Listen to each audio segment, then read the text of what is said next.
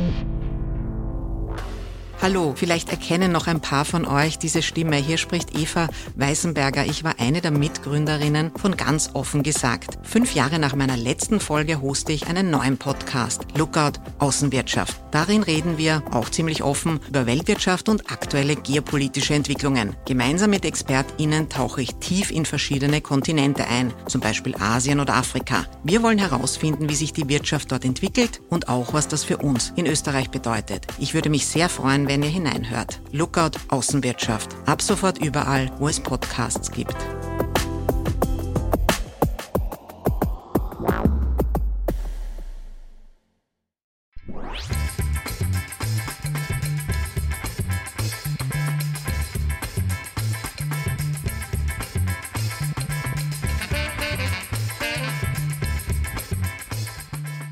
Willkommen bei einer neuen Ausgabe von Ganz offen gesagt. Mein Name ist Sebastian Krause.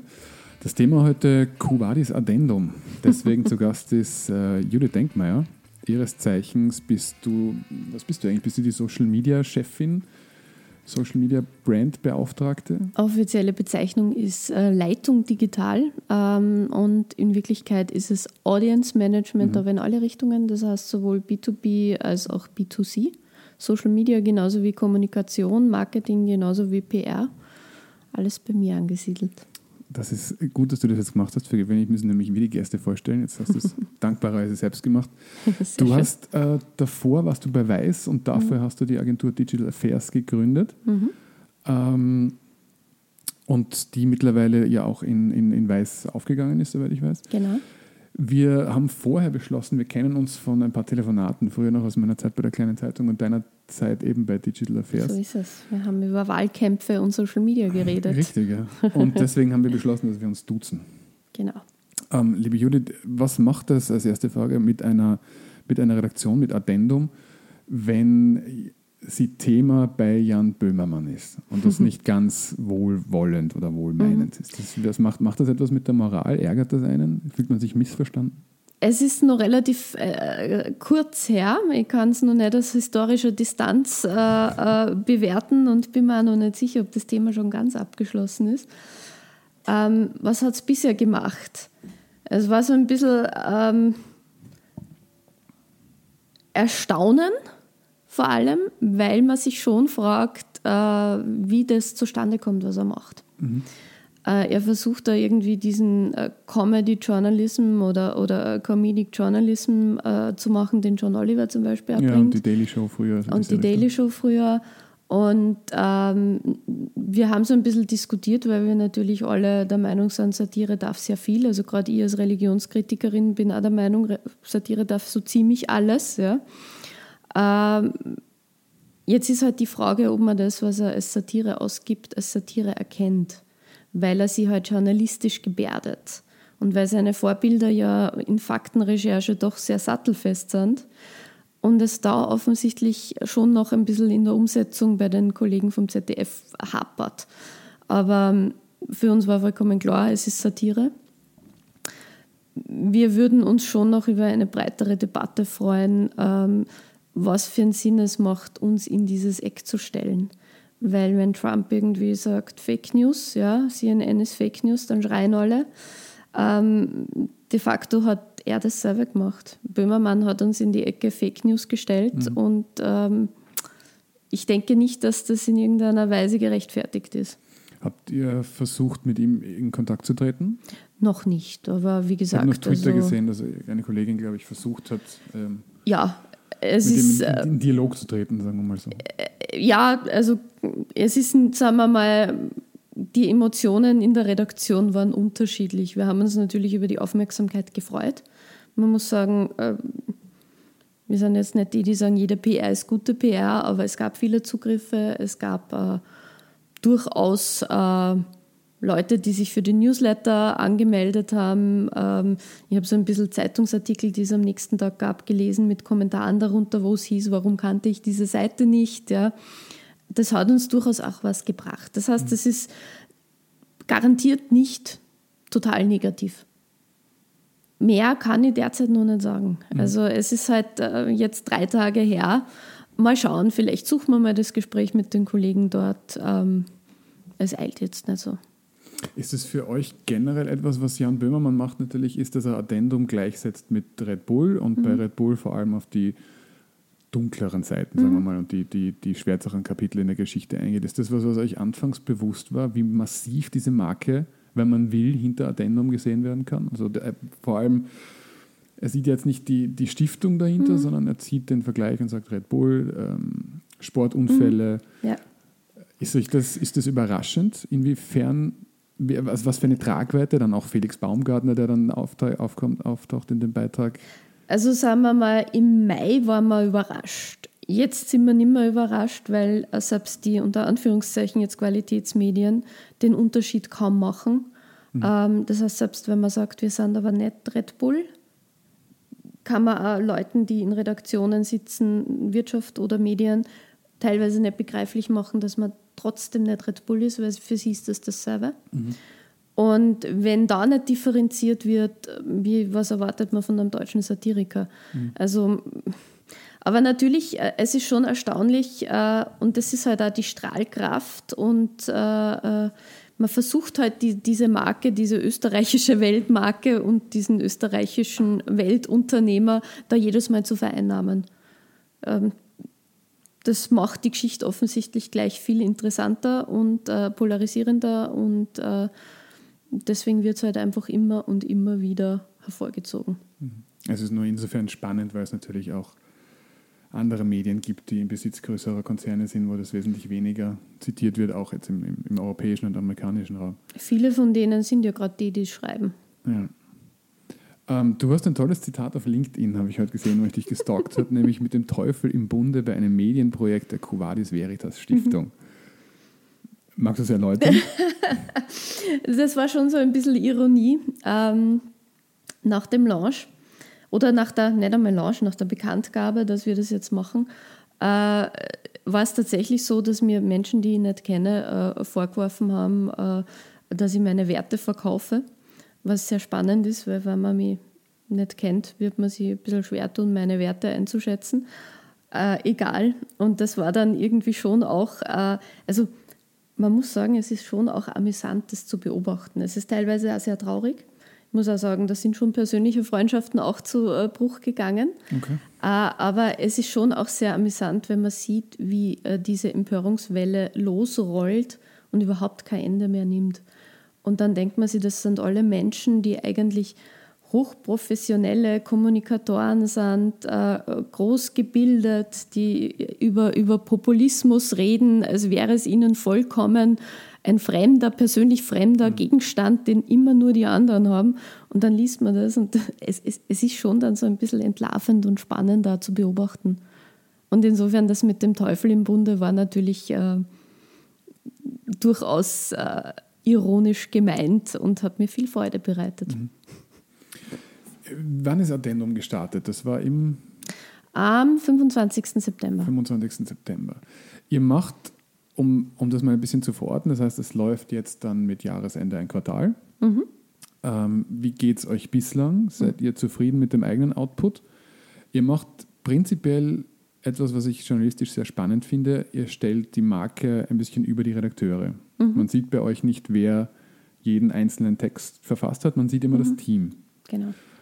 Was ich sehr spannend finde. Andererseits ähm, mir vorstellen kann, dass das auch problematisch ist. Der Journalismus und der Journalist an sich ist jetzt nicht jemand, der zu kleinen Egos neigt, sage ich mal. Ist das, wie, mhm. wie, wer, wie kam es zu dieser Entscheidung und, und wie geht es euch damit?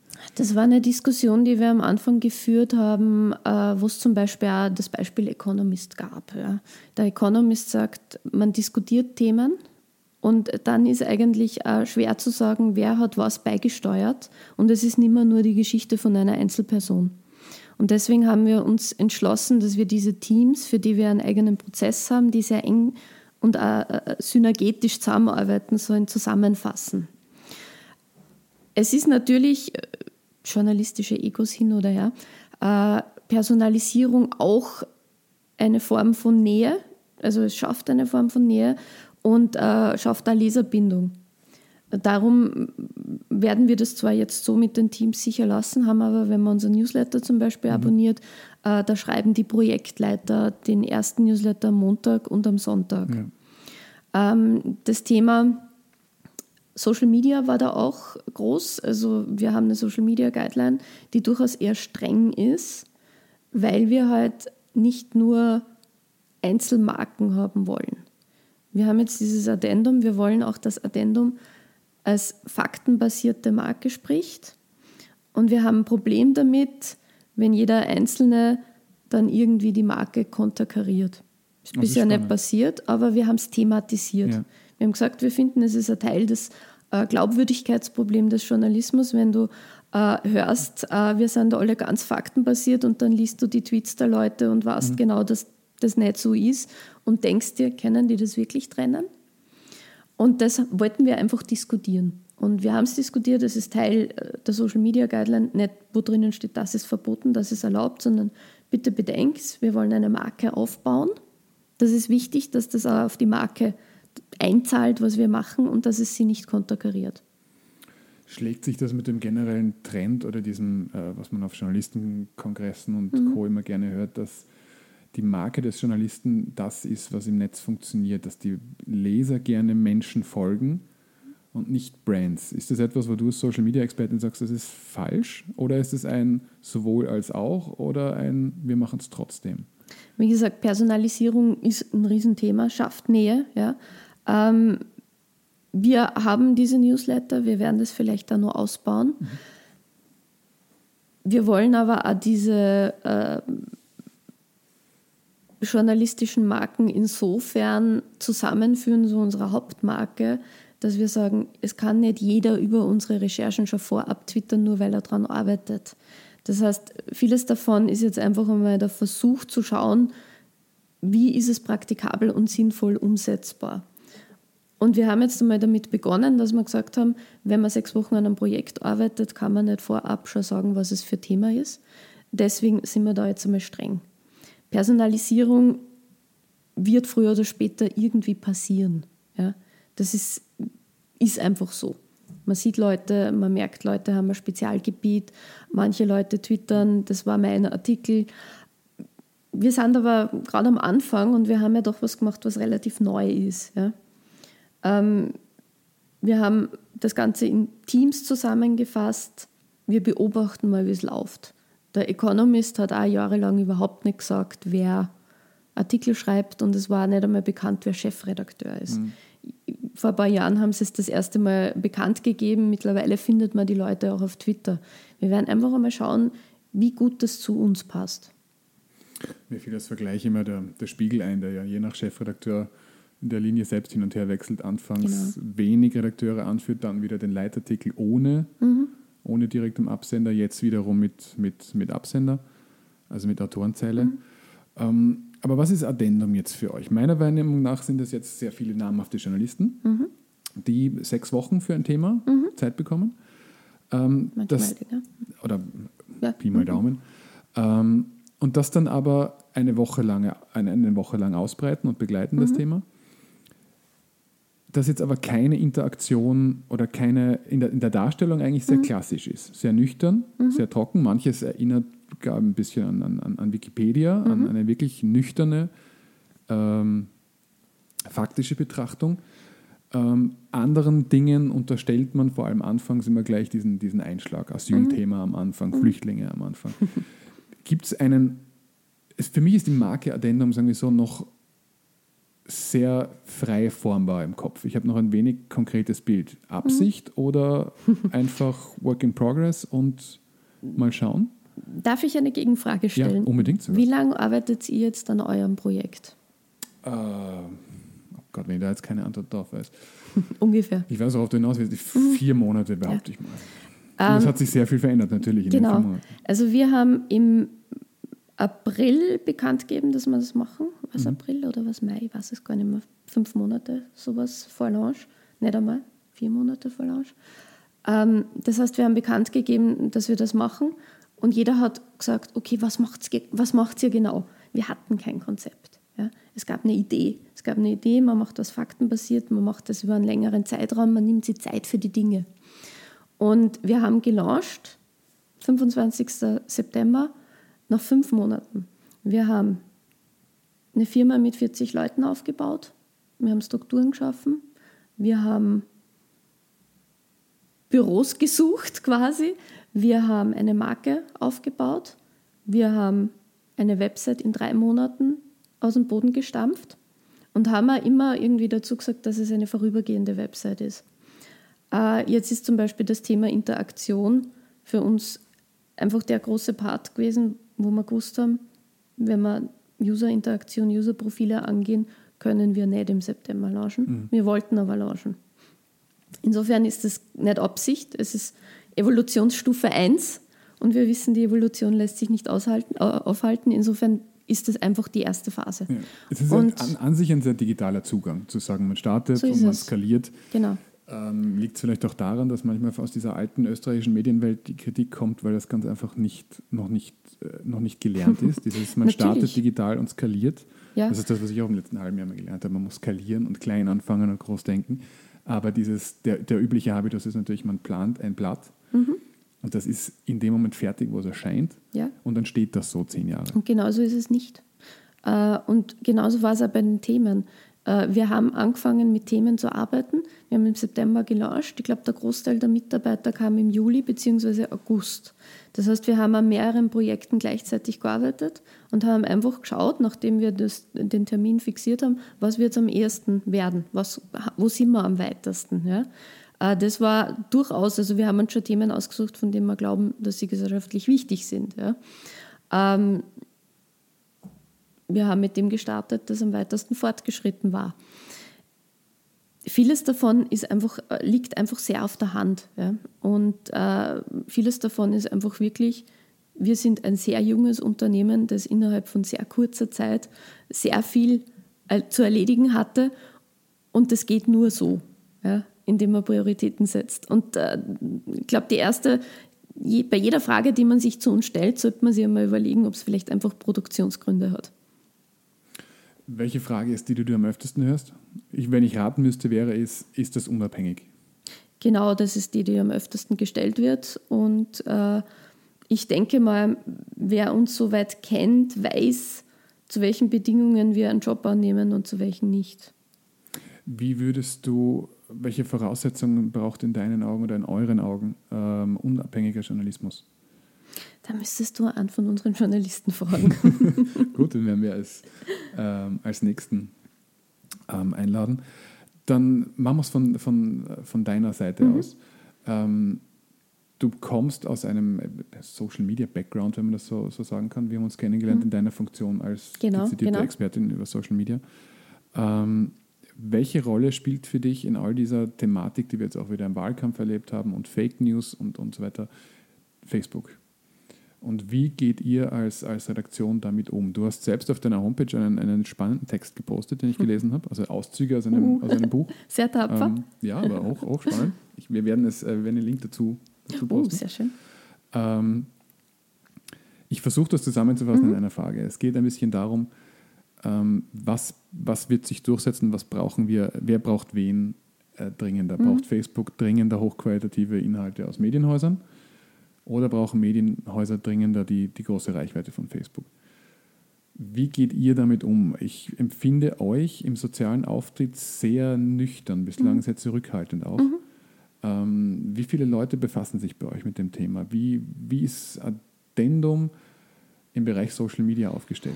Gibt es eine Philosophie oder ist auch das Work in Progress? Naja, meine Philosophie war immer, man braucht einander, man muss aber schauen, dass die Rechnung stimmt. Mhm. Äh, Insofern ist Facebook ein Vehikel und ähm, ein nicht immer zuverlässiger Partner. Das heißt, 2012 äh, haben sie plötzlich eingeführt, dass sie die organische Reichweite quasi auf Null äh, äh, kürzen. Da kann man jetzt sagen, uh, Skandal. Oder, okay, die sind an die Börse gegangen, das ist ihr mhm. Geschäftsmodell.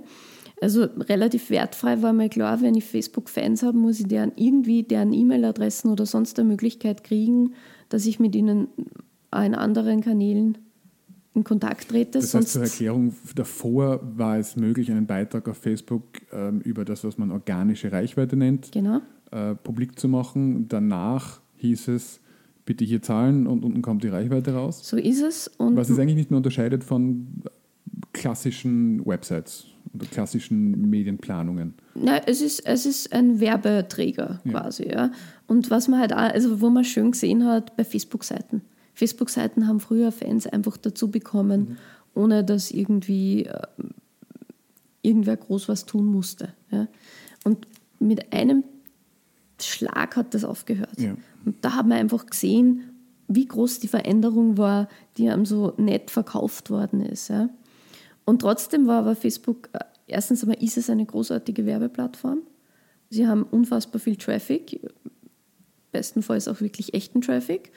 Ähm, sie können wirklich Reichweiten erzeugen, sie können dir die Möglichkeit geben, Produkte an Interessierte zu bewerben. Ja.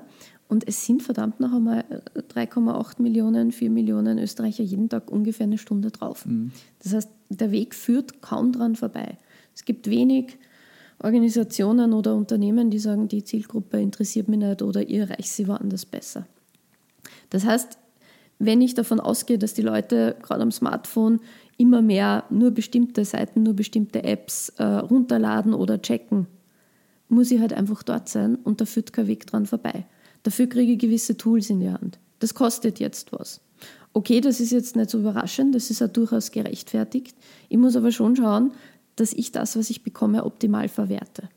Das heißt, das Ziel bei uns ist sicher nicht Facebook-Fans zu generieren, äh, sondern eher zu schauen, wie kriegen wir Zugang zu den Leuten auch außerhalb von Facebook. Mhm.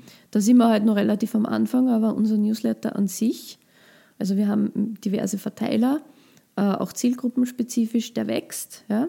Ich werde jetzt keine genauen Zahlen nennen, aber da sind wir eigentlich ziemlich zufrieden. Ja. Und äh, Facebook ist super, ist für Reichweite, für Aktivierung toll. Wir werden auch noch mehr machen. Derzeit sind wir äh, ja, ein Dreiviertel Menschen operativ, die die Seiten, die Channels betreuen und auch natürlich haben wir Grafik- bzw. Motion Design Ressourcen. Mhm. Äh, und dann sitze noch ich, die halt immer wieder schaut äh, für alle Kanäle, aber eben auch Newsletter und ähnliches, ähm, ob das alles so ein bisschen zusammenpasst. Mhm. Was auffällt, ist, dass ihr, wenn ich euch auf Facebook besuche, sofort mit dem Messenger ähm, äh, bei mir ging sofort der, der Messenger auf und es mhm. kam eine, eine, eine, Anfrage mit, mhm. ich kann hier mit, mit, äh, mit mhm. Addendum in Kontakt treten. Das ist aber, glaube ich, Facebook und nicht wir. Also okay. wir haben keine Bots oder spezielle das Messenger. Das war nämlich die Frage, ob ihr genau. da auch auf, auf diese kommenden Technologien jetzt schon setzt äh, im Hintergrund.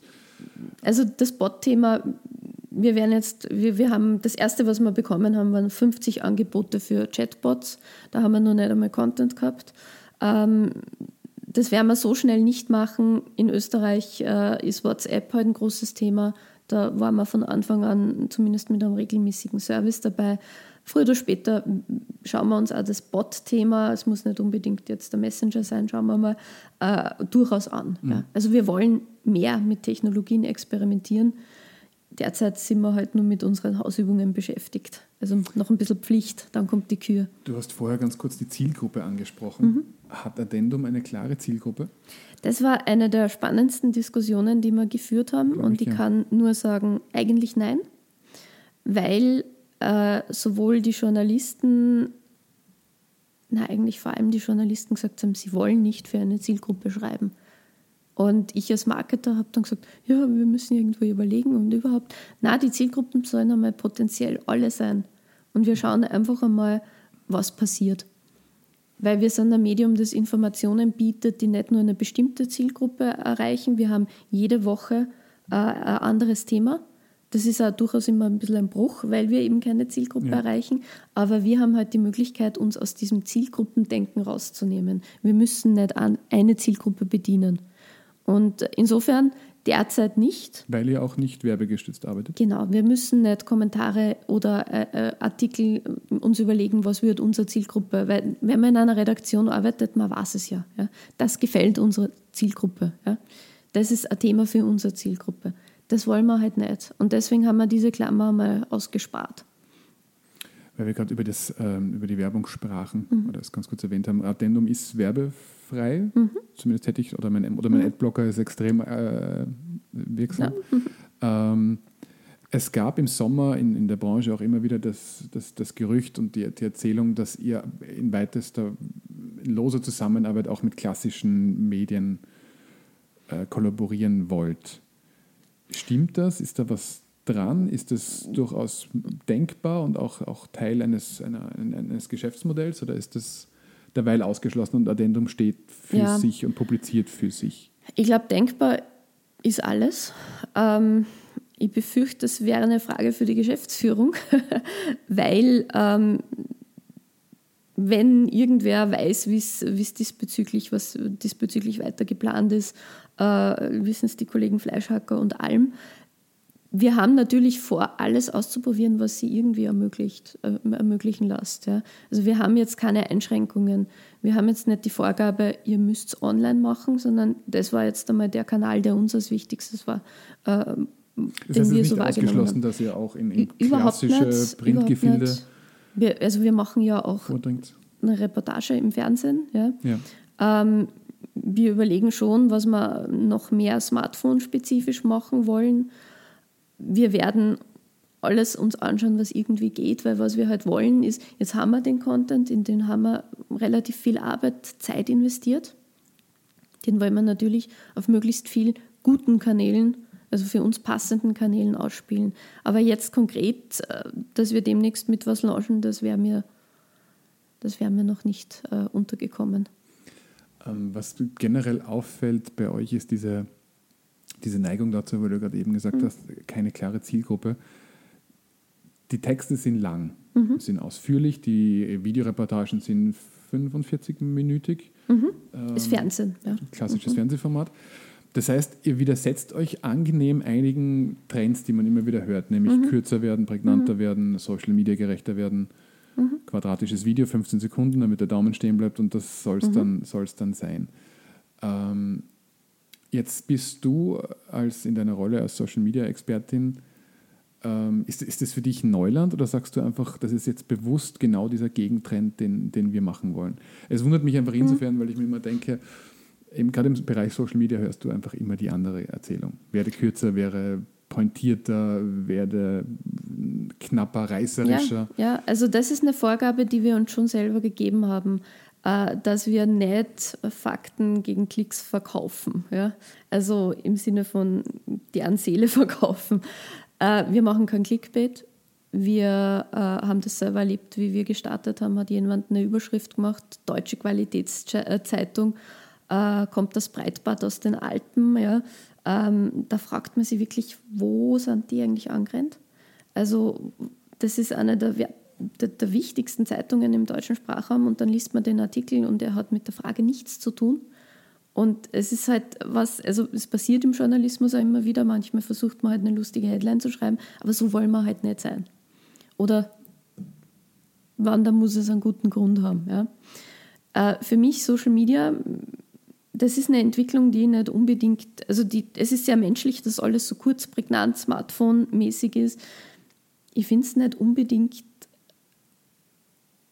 besonders gesund. Darauf wollte ich hinaus. Ja. Also wie, und wir können uns leisten, es zu probieren, ob es anders auch funktioniert. Wir sind aber, muss man auch sagen, oder ich, die das Ganze ja verantwortet, bin mit unserem Social-Media-Thema, was Prägnanz anbelangt, durchaus noch nicht zufrieden. Das hat aber auch was mit Prozessen zu tun und ähm, sagen wir mal, wie wir versuchen zusammenzuarbeiten, weil ich denke schon, dass wir auch Fakten treu bleiben können und noch prägnanter werden. Das heißt, da haben wir auch nur einen Weg vor uns. Ja. Äh, aber grundsätzlich taugt uns das eben nicht, dass alles 15 Sekunden sein muss. Und äh, wir glauben schon, dass es auch für längere Inhalte irgendwo einen Markt geben soll. Es ist eine Blase, glaubst du, dieses, diese ständige Verknappung und dieses alles Ausrichten auf Social Media, die irgendwann auch wieder platzen wird? Oder, weil ihr macht das natürlich aus einer privilegierten genau, Position genau, heraus. Genau. Ihr seid und, nicht äh, reichweitengetrieben, ihr seid nicht so werbegetrieben. Ist so ist es. Und man muss schon sagen, Vox.com, die machen Videos, die sind 15 Minuten ja. lang und werden auch viral. Ja.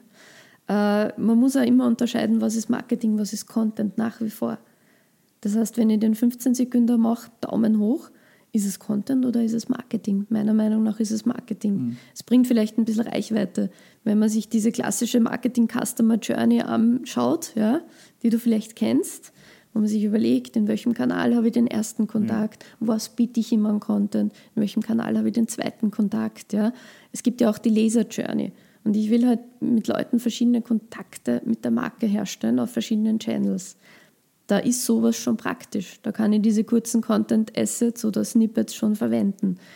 Das ist aber kein Inhalt, das ist Marketing. Und wir haben jetzt vor allem einmal Inhalte. Mal schauen, ob wir es nur marketingmäßiger aufbauen oder da arbeiten wir auch noch dran, uns anzuschauen, was funktioniert oder macht es Sinn, dass wir zum Beispiel nur Snippets jetzt verwenden für längere Inhalte. Ich denke nicht, aber trotzdem. Aber wie gesagt, wir sind nicht so auf diese Social-Media-Kanäle, auf tägliche Reichweite, die wir pushen müssen, aus, weil wir es halt nicht brauchen. Du hast vorher kurz Vox.com erwähnt, mhm. als, als äh, durchaus als Vorbild, würde ich jetzt behaupten, im, ja, Bereich, sicher, ähm, auch wie man mit Video, äh, Social mhm, Media umgeht. Genau. Gibt es andere Vorbilder, die ihr euch genommen habt? Vox wird, wie gesagt, einfach gerne mhm. verwendet. Das äh, sehe ich auch immer momentan ja. als, als großes, großes Vorbild, auch im, auch im Bereich der Podcasts. Ja, die also die haben ganz, ganz, ganz, ganz viel wert. Die haben für sich wirklich eine Strategie entwickelt und die haben wirklich, äh, die produzieren Dinge, wo du dir denkst, das kriegt sonst niemand hin. Ja. Also, und Vox kooperiert mit ProPublica und ProPublica hat uns natürlich auch sehr interessiert. Mhm. Ja. Ähm, ProPublica ist eben auch durch eine Stiftung finanziert, äh, gibt es am längsten, glaube ich, von diesen stiftungsgetriebenen Medien, ich glaube seit 2006 oder so, also die sind schon ziemlich, ziemlich lang am Markt. Ähm, und die machen einfach sehr konstant auch spannende Geschichten.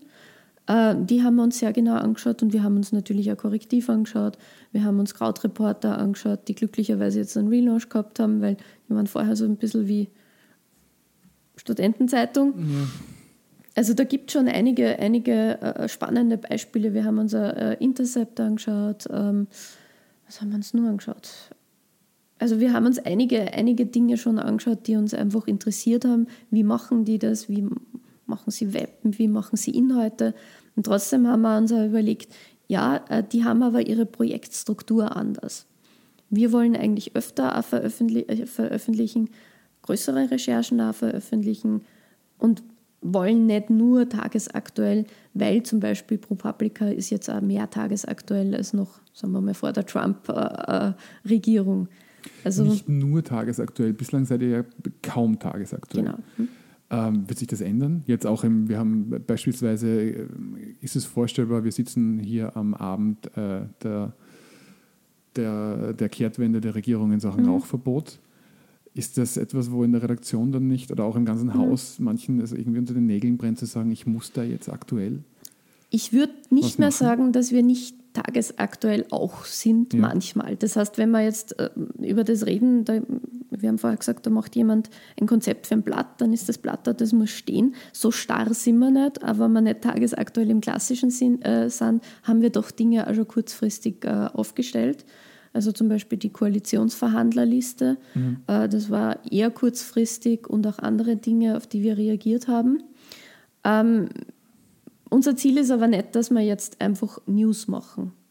Also wann, dann muss es ja. immer was sein, was, was ein bisschen zu unseren Themen, äh, zu unserer Expertise, zu unserem Anspruch auch passt. Aber es ist möglich, dass ihr beispielsweise den, dieser Wahlkampf kam wohl zu früh, wenn, wo ihr Ende September mhm. gestartet habt, den nächsten Wahlkampf beispielsweise auch auf eure eigene Art mit, aktiver mitbegleitet, als es, als es jetzt der Fall war? Ja, es ist möglich. Also, äh, wir haben im Wahlkampf einiges diskutiert und waren aber schon auch froh, dass wir nicht in diesem Tagesgeschehen der Wahlkampfberichterstattung drinnen sind, weil die Frage, wie viel Sinn der wirklich für den Wähler macht oder auch für die Journalisten, lässt sich da schon auch schwer beantworten. Mhm. Alles, was es bringt, ist Reichweite und Empörungszyklen.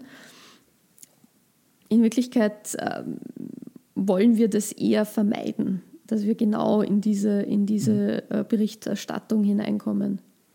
Ist das für ist das ein Konfliktpotenzial für die gelernten und auch bei euch zahlreich vertretenen äh, Kommentatoren?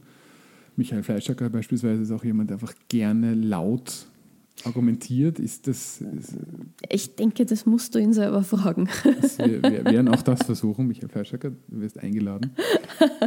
Ähm, abschließend, die Frage muss ich natürlich stellen in diese Richtung.